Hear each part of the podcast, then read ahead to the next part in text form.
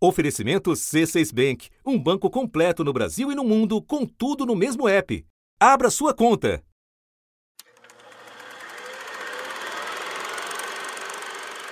Não existe contemporâneo solto, desconectado do passado. Não existe. Né? Assim como não haverá futuro sem um olhar sobre este nosso presente. Itens documentais do passado iluminam o caminho do cinema brasileiro de sorte a você entender o que você está vivendo hoje, não é? Isto é, é assim definitivo. Essa é Olga Futema, por quase quatro décadas diretora da Cinemateca Brasileira, numa entrevista em 2012. E se você fica no contemporâneo como se fosse uma bolha, ela vai estourar e você vai estar no vazio. Vazio, agora materializado em cinzas. Nesse prédio ficavam guardados um milhão de documentos da antiga Embrafilme, como roteiros, arquivos em papel, cópias de filmes e equipamentos antigos. Alguns tinham mais de 100 anos. É a quinta vez que o fogo consome parte do principal acervo cinematográfico do país. A negligência vem de longe e ganhou, em anos recentes, a companhia de uma política aberta de destruição. Esse mesmo prédio já pegou fogo em 2016. Cerca de 500 obras foram destruídas. A maioria tinha cópia.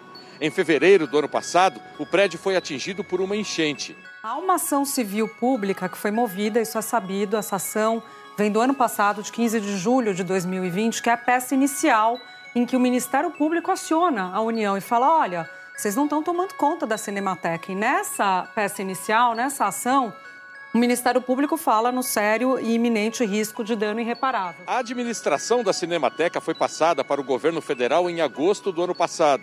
Oito meses depois, em abril deste ano, os trabalhadores da Cinemateca fizeram um manifesto alertando para a situação de abandono da instituição. Espera passar o avião assim que o inverno passar. Da redação do G1, eu sou Renata Loprete e o assunto hoje é a destruição da memória audiovisual do Brasil. Sobre o incêndio na Cinemateca e muito mais, nossa conversa hoje é com Cacá Diegues, integrante da Academia Brasileira de Letras e diretor de quase 30 filmes, entre eles Bye Bye Brasil, o maior road movie já feito sobre a identidade nacional. Segunda-feira, 2 de agosto.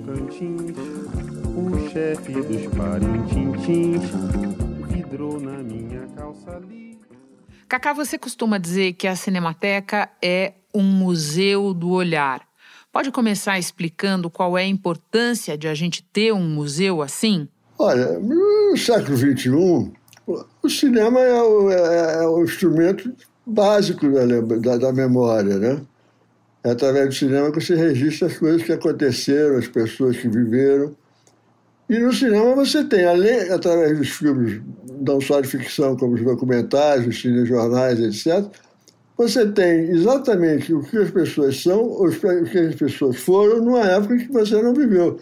Então é o seguinte, é a revelação de, uma, de, uma, de um comportamento, de, de uma coisa, de pessoas da, da, vida e da história que você não, só tem no cinema mesmo. Quem, quem mais quiser pode registrar isso? Né? Só o cinema. Então, toda a história brasileira política do século XX, todo, tudo o que aconteceu no início do século XXI, tudo isso está registrado. Então, é uma forma de você saber quem somos e de onde vi, viemos. Vamos falar um pouco especificamente da nossa cinemateca brasileira. Se você tivesse que fazer uma breve régua do tempo, para localizar os principais pontos do histórico de negligência e agora de uma política de destruição mesmo desse patrimônio, que momentos você destacaria? Olha, Renata, é muito difícil destacar momentos porque todos foram dramáticos, né? Na verdade, nenhum governo, nenhum governo nesses últimos anos, a não ser o do Fernando Henrique e do Lula, realmente eles, eles, eles se, não se dedicaram, mas eles se importaram com isso você não tem nenhum governo que tenha auxiliado a Cinemateca ou a, memória do cinema ou qualquer coisa parecida assim com o cinema brasileiro. A instituição que deveria preservar a memória audiovisual do país está sem funcionários desde que o governo federal assumiu a gestão em agosto do ano passado. Na ocasião, o secretário adjunto da Cultura disse à antiga direção que contrataria uma nova organização para administrar o acervo. O Ministério Público Federal processou a União por abandono do acervo em julho do ano passado. Em maio deste ano, a Justiça suspendeu o processo porque o governo federal se comprometeu a tomar providências. O prazo venceu no começo deste mês e foi estendido até setembro. Quem começou esse desastre que está acontecendo agora foi a própria eh, ministra da Cultura da Dilma Rousseff, né? É, que, que, foi que, que começou a mexer com a Cinemateca, inclusive provocando a exoneração, não sei se ela demitiu, mas provocando a, a, a exoneração do Carlos Magalhães, que foi o melhor diretor que a Cinemateca já teve. Estamos falando da Marta Suplicy. É, da Marta Suplicy. Mas olha, então é o seguinte, você tem coisas absurdas desse tipo, né? E agora, também não, não foi ela que, que, destruiu a Cinemateca, né? Ela apenas começou um processo que acabou nesse incêndio aí, né? Monstruoso, absurdo, totalmente, totalmente irresponsável, porque, claro que a gente, a gente sabia que isso ia acontecer, né? tanto os cineastas quanto os, os, os próprios funcionários da Cinemateca, como o Ministério Público Federal, todo mundo sabia que isso ia acontecer. O, cinema, o filme é a coisa mais fácil de pegar fogo.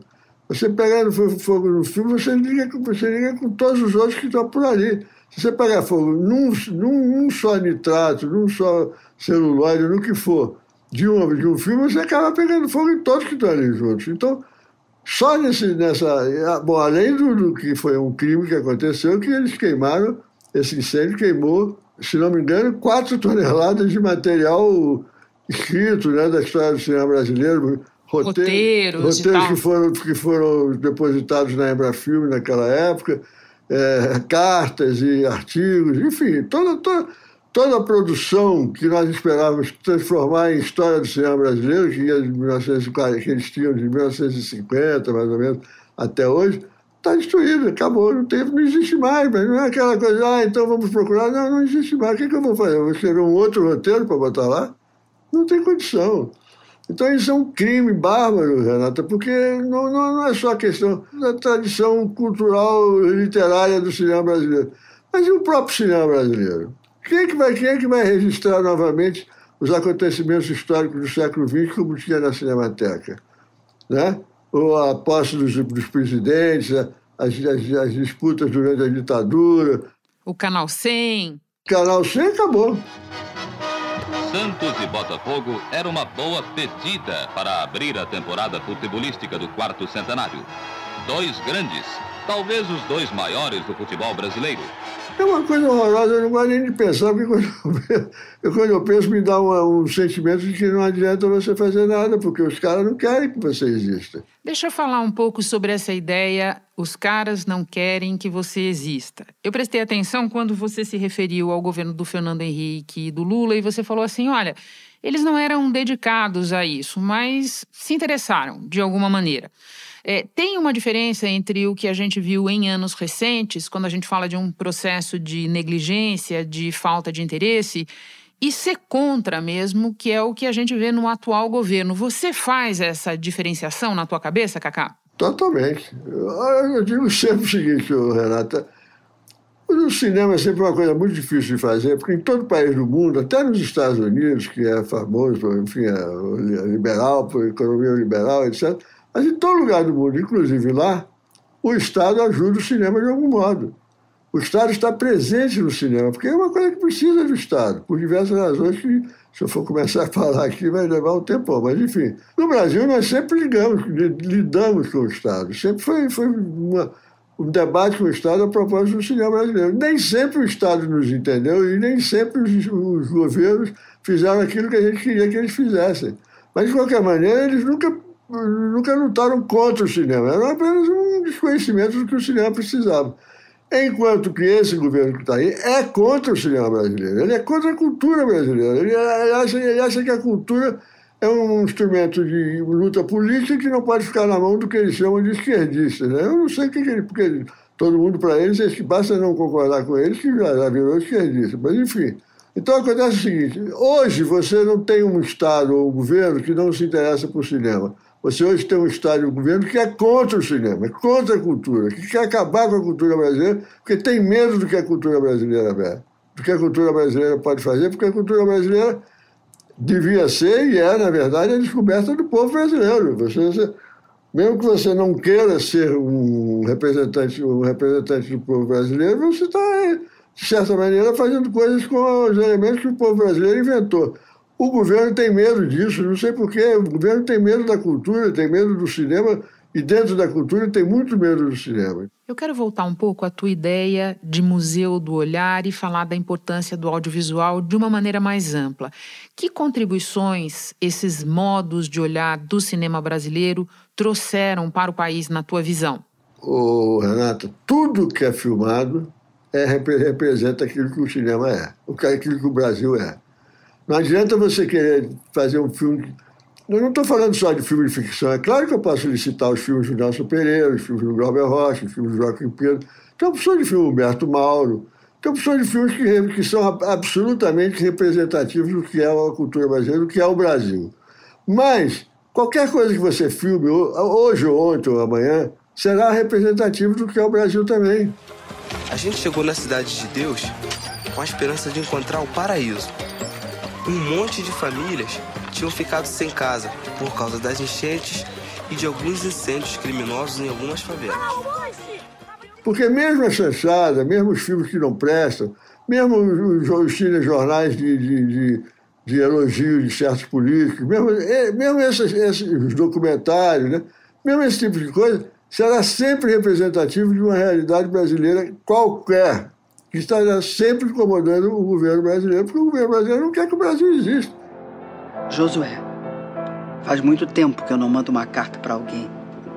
Agora eu tô mandando essa carta para você. No dia que você quiser lembrar de mim, dá uma olhada no retratinho que a gente tirou junto. Eu digo isso porque tenho medo que um dia você também me esqueça. Tenho saudade do meu pai. Tenho saudade de tudo. É preciso que entenda o seguinte: esse governo é contra o Brasil, entendeu? Você não viu o que, é que o, o menino aí, esse Mário Frias, disse quando, depois do incêndio? A única declaração que esse cara fez, que é o ministro, né, o secretário especial de Cultura, né? A única declaração que ele fez depois do incêndio foi assim: eu não posso, eu, ele, não, ele não podia se manifestar antes de descobrir quem foi o culpado pelo incêndio. Ora, o culpado é eles mesmos, não é verdade? Agora, mesmo que eles não fossem culpados, ele não pode, um secretário de cultura não pode dizer isso. Ele tem que sair em campo para salvar a cinemateca, para salvar o que sobrou, para entender, entender o que aconteceu e, e, e tomar providência para que não aconteça nunca mais. Ele não disse nada disso, ele disse apenas que ia procurar na Polícia Federal o responsável pelo, pelo incêndio, porque se foi criminoso ou não. Eu acho que foi criminoso, mas o responsável é ele, ele que é o responsável. Não é verdade? e todos os, que, todos os funcionários públicos do Brasil que se dedicam a tratar tra com a cultura e não fizeram nada para salvar a Cinemateca. Nós estamos avisando que ia acontecer esse incêndio há anos, já. Há anos que a gente disse que ia acontecer isso. Né? Nós, que eu digo, somos cineastas, mas também os funcionários da Cinemateca, as pessoas ligadas à Cinemateca, todo mundo sabia que isso ia acontecer. Eu te perguntei sobre contribuições, é uma boa hora para a gente começar a falar das tuas inestimáveis. E dentro dessa obra, eu quero falar especificamente de Bye Bye Brasil, que completou 40 anos no primeiro ano da pandemia, junto com os seus 80. Um filme que registrou o Brasil num momento de transformação. Ele pode ser visto como um filme de despedida de um país, mas também de renascimento de outro. Você acha que atualmente nós vivemos algum processo de despedida no Brasil? Se você concordar com essa ideia, qual seria ele? Ô Renato, devo dizer a você que quando eu fiz o Vai Brasil, eu não tinha essa, esse, esse conceito absoluto do que, era que eu ia fazer. Eu apenas percebi que estava mudando, muita coisa estava mudando no Brasil e eu queria registrar isso. Os registros dessa mudança juntos provocaram o Bye Brasil, o que o Bye Brasil é, na é verdade. Mas eu não, tenho, eu não tinha essa, ah, que está mudando nessa direção, naquela direção. Eu até me lembro, um dia eu estava filmando Joana Francesa lá em Alagoas, no interior de Alagoas, e quando eu cheguei, peguei um. Quando a gente acabou de filmar no Canavial e voltamos para a cidade onde nós estávamos hospedados, que era como é, é, União dos Palmares, uhum. eu vi de longe uma luz azul maravilhosa no centro do União dos Palmares, parecia um, um, um, um disco voador é, é, é, chegando ali, né? E o que era? era? Era uma televisão que o prefeito tinha comprado e botado na praça pública. A televisão naquela época ainda era cara, o aparelho de televisão. Então ele comprou um aparelho de televisão e botou em praça pública e aquele aparelho estava produzindo uma outra cabeça nas pessoas que viam aquilo. Porque ali tinha pessoas vendo que eram jovens estudantes, ou então tinha gente de canavial, tinha gente de fazenda, tinha gente de toda a natureza. Quando eu vi aquilo, eu digo, rapaz, tem alguma coisa acontecendo nesse país e a gente não está percebendo. Foi aí que eu resolvi fazer Bye Bye Brasil. Estou vendo seu morto querido. É, ele está aqui diante de mim e pede para você não chorar mais. E a tua interpretação, pessoal, Kaká? Bye Bye Brasil é mais um filme triste sobre o fim de uma cultura ou um filme de amor sobre um país que estava nascendo ali? Olha, eu sofri muito com isso, viu, Renata? Porque, por exemplo, o filme teve uma grande repercussão no exterior, foi muito bem no mundo inteiro, mas na Europa, por exemplo, todo mundo recebeu o filme como o fim de uma cultura, o fim de um país, etc. Enquanto que nos Estados Unidos e na América Latina, de um modo geral, o filme era visto como um, ao contrário, né? um filme sobre um país que estava nascendo. Eu acho que é mais essa, essa visão latino-americana e americana do que a europeia. O filme é um filme sobre o nascimento de um país, a possibilidade de um país de ser um país. Mas, evidentemente, que cada um vê o que quer. Enfim, eu, eu acho que quando você faz um filme, Renato, quando você acaba um filme, ele não pertence mais a você, não. Ele, tá, ele pertence a quem o vê. Então, cada um dá a sua interpretação, faz, diz o que quer. Eu sofri muito com isso, porque às vezes eu chegava no lugar e dizia, oh, que filme triste. Eu ficava danado da vida, porque era um absurdo chamar aquele filme de triste. Você tem toda a razão, especialmente quando a gente fala de um filme do tamanho de Bye Bye Brasil. Agora eu te faço uma pergunta que talvez você esteja ouvindo de outras pessoas. Porque o filme tem quatro décadas, mas tem alguns elementos ali, como uma promessa de desenvolvimento associada à destruição do meio ambiente, ao aniquilamento dos povos indígenas, à exploração sexual. Tem elementos ali com os quais nós convivemos hoje, não é até hoje, é hoje especialmente. Na tua cabeça de criador, qual seria o filme de estrada do Brasil do século XXI? Para onde iria a caravana Holiday hoje, Cacá? Eu acho que a caravana Holiday hoje iria para qualquer estrada do Brasil, porque em qualquer estrada do Brasil a gente vai encontrar o que precisa. Atenção, senhoras e senhores, digníssimas autoridades civis, militares e eclesiásticas. Depois de prolongada ausência devido a compromissos em São Paulo e no resto do sul do país, está de volta a esta progressista cidade do nosso querido sertão nordestino, a caravana Holiday, que tem o orgulho de apresentar a seu distrito público as suas grandes atrações. Muita coisa que tem no Brasil, Renata, foi encontrada por acaso. Por exemplo, os índios, eu encontrei na estrada. Eu peguei aqueles índios na estrada e aí inventei aquela cena para eles poderem participar do filme. Esse aí é o cacique da tribo. Tá pedindo carona até Altamira. Depois que os brancos chegaram, minha aldeia se acabou. Agora eu vou para a cidade, pacificar os brancos. Tá bom, eu levo vocês, mas tem um preço. Minha mãe quer ir para Altamira para viajar de avião. De avião em Altamira, pô? Isso aqui é a floresta amazônica, meu amigo. Como é que o senhor vai querer andar de avião no mato? Floresta amazônica. Nunca ouviu falar? Outra coisa que eu praticamente inventei foi os índios vendo, vendo televisão em Altamira. Aquilo aí, quando, quando eu cheguei, eu fiquei espantado de ver aquele negócio. Os índios a, a, a, totalmente boquiabertos diante da televisão. Antigamente, eles prometiam ponte para se eleger. E quando tomavam posse, construíam uma, mesmo que não tivesse rio na cidade. Ponte de nada pra porra nenhuma. Agora é isso. Viado. Artista de televisão é tudo viado, meu manjo. A igreja devia excomungar essa pouca vergonha. E assim por diante. Então, para você fazer um filme sobre as mudanças, você tem que estar na estrada filmando essas mudanças, sabendo onde elas estão. Para fazer Bye Bye Brasil, eu viajei durante uns três, quatro meses pelo Brasil afora, tentando ver o que estava acontecendo. Porque, como eu lhe disse, eu tinha noção de que estava acontecendo alguma coisa, mas eu não sabia o que era. Então, na medida que eu fui descobrindo o que, que me interessava, eu fui formando, vamos dizer assim, a ideologia do Bye Brasil. Mas eu também não, mas eu não, não sou nenhum historiador, nem antropólogo, eu, eu, não sei te dizer exatamente qual é a, a, teoria que me levou a filmar o filme. O que é a teoria que me levou? Não teve nenhuma. Que me levou a filmar o filme foi a experiência que eu vi e as coisas que eu vi nessa viagem e depois também as coisas que eu vi durante a filmagem. Né? Porque durante a filmagem aconteceu muita coisa que não estava no roteiro, que não era previsto, e que eu fui botando, porque aquilo ali era o que eu estava procurando. Ou seja, tudo que significasse essas mudanças, aquela Índia dizendo bye-bye, por exemplo, pô, aquilo ali foi uma coisa inventada na hora.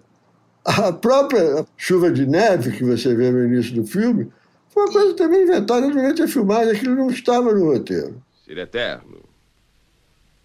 Nenhum mágico, por mais porreta que fosse, jamais conseguiu e nunca vai conseguir fazer a mágica de não morrer. Mas eu, Lorde Cigano, guia das nuvens e do tempo, posso fazer milagres com a vida. Eu posso, por exemplo, tornar real o sonho de todos os brasileiros. Eu posso fazer nevar no país. Eu posso fazer nevar no Brasil. Para Vingo, meu rui! Neve.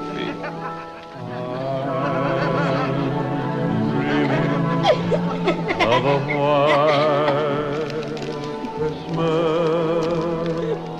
Parece coco ralado. tá nevando no sertão. Tá nevando na minha administração. Eu não fui atrás do que eu queria, eu fui atrás do que eu queria ver. E o que eu queria ver podia não ser, podia não estar na minha ideologia, na minha cabeça. Era apenas uma coisa que eu tinha que ver e foi o que eu vi que estava acontecendo. Muitas vezes os cineastas acham que, estão, que são proprietários do que estão filmando. Não são proprietários do que estão filmando. Né? O cineasta tem que se filmar com cabeça aberta para o que está acontecendo, porque ele não sabe, ele não pode saber tudo que ele vai filmar. Ele tem que estar preparado para encontrar coisas que vão surpreender e que ele tem que registrar também. Cacá, nós sentamos para conversar por um assunto de destruição né, com um processo a que vem sendo submetida a cultura no Brasil e que agora tem como símbolo esse incêndio da Cinemateca. No entanto, você está em processo de construção. Você mencionou uma coluna recente tua no Globo que prepara uma série sobre a história do cinema brasileiro e já adiantou até o que seria o epílogo desse projeto ao dizer: o cinema brasileiro pode viver crises, algumas bem agudas, mas nada nem ninguém conseguirá acabar com ele. Você ainda se sente assim? De onde é que vem essa força? Essa força vem do seguinte o cinema brasileiro é, é uma coisa muito estranha, mas o cinema brasileiro sempre existiu e sempre superou as dificuldades. Ninguém sabe direito como ou por quê. Porque, na verdade, a gente se esforça para resolver as coisas, mas o que resolve mesmo as coisas são os nossos filmes, são os que a gente faz. O cinema brasileiro é muito antigo, é muito velho. As pessoas pensam que o cinema brasileiro começou ontem com o cinema novo, com o Nelson Pereira dos Santos ou com qualquer coisa. Não. O cinema brasileiro existe há quase o mesmo tempo que da, da, existência do cinema. O cinema foi inventado, quer dizer, a primeira sessão do cinema é em passar, que foi lá em Paris, né?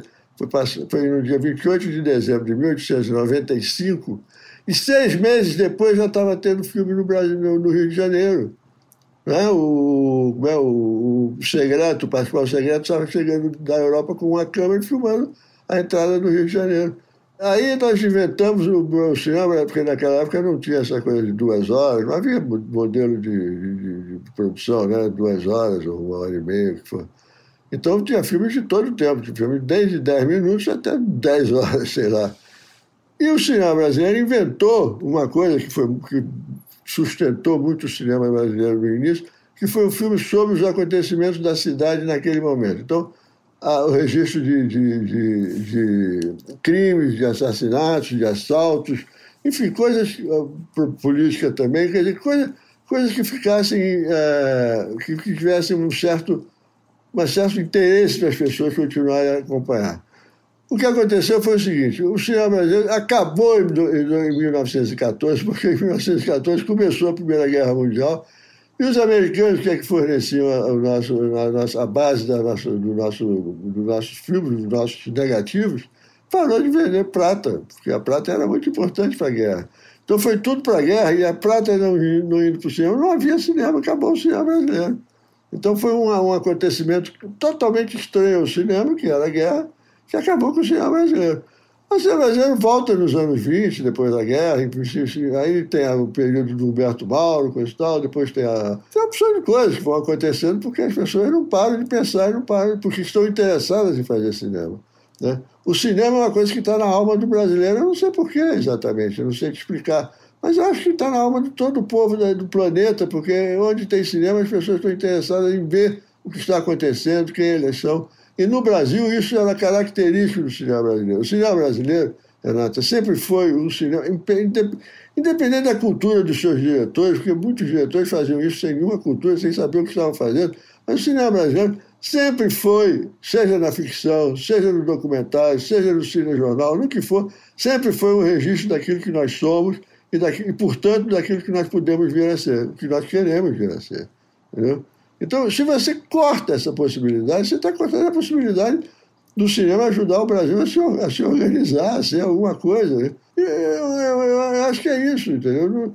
Eu não, nenhum, nenhum, cineasta, nenhum cineasta precisa ser um profissional de ciências sociais ou profissional de antropologia, não precisa. Ele filmar. E quando ele filmar, ele vai ter que filmar o que está na frente dele. E quando ele filmar o que está na frente dele, ele estará registrando um tempo e uma época que só ele tem o prazer e a sorte de fazer. Né? Quando eu fui fazer Babá Brasil, a mesma coisa dos outros filmes que eu fiz, qualquer um deles, eu não saí do, sabendo tudo que eu ia fazer. O metade do que eu fiz eu fui descobrindo enquanto filmava. E isso acontece com todos os cineastas, porque se não acontece em todos os filmes, acontece em cada filme. Né? Então isso aí é, é fatal, não tem jeito. Cacá, muito obrigada por nos lembrar da força da criação justamente neste momento. Uma alegria e uma honra te receber no assunto, começar com você a semana, o mês, começar tudo com você. Muito obrigada. Obrigado a você, Renata. Foi muito boa essa conversa. Este foi o assunto, podcast diário disponível no G1, no Globoplay ou na sua plataforma de áudio preferida. Vale a pena seguir o podcast na Amazon ou no Spotify, assinar no Apple Podcasts, se inscrever no Google Podcasts ou no Castbox e favoritar na Deezer. Assim você recebe uma notificação sempre que tiver novo episódio. Eu sou Renata Loprete e fico por aqui. Até o próximo assunto.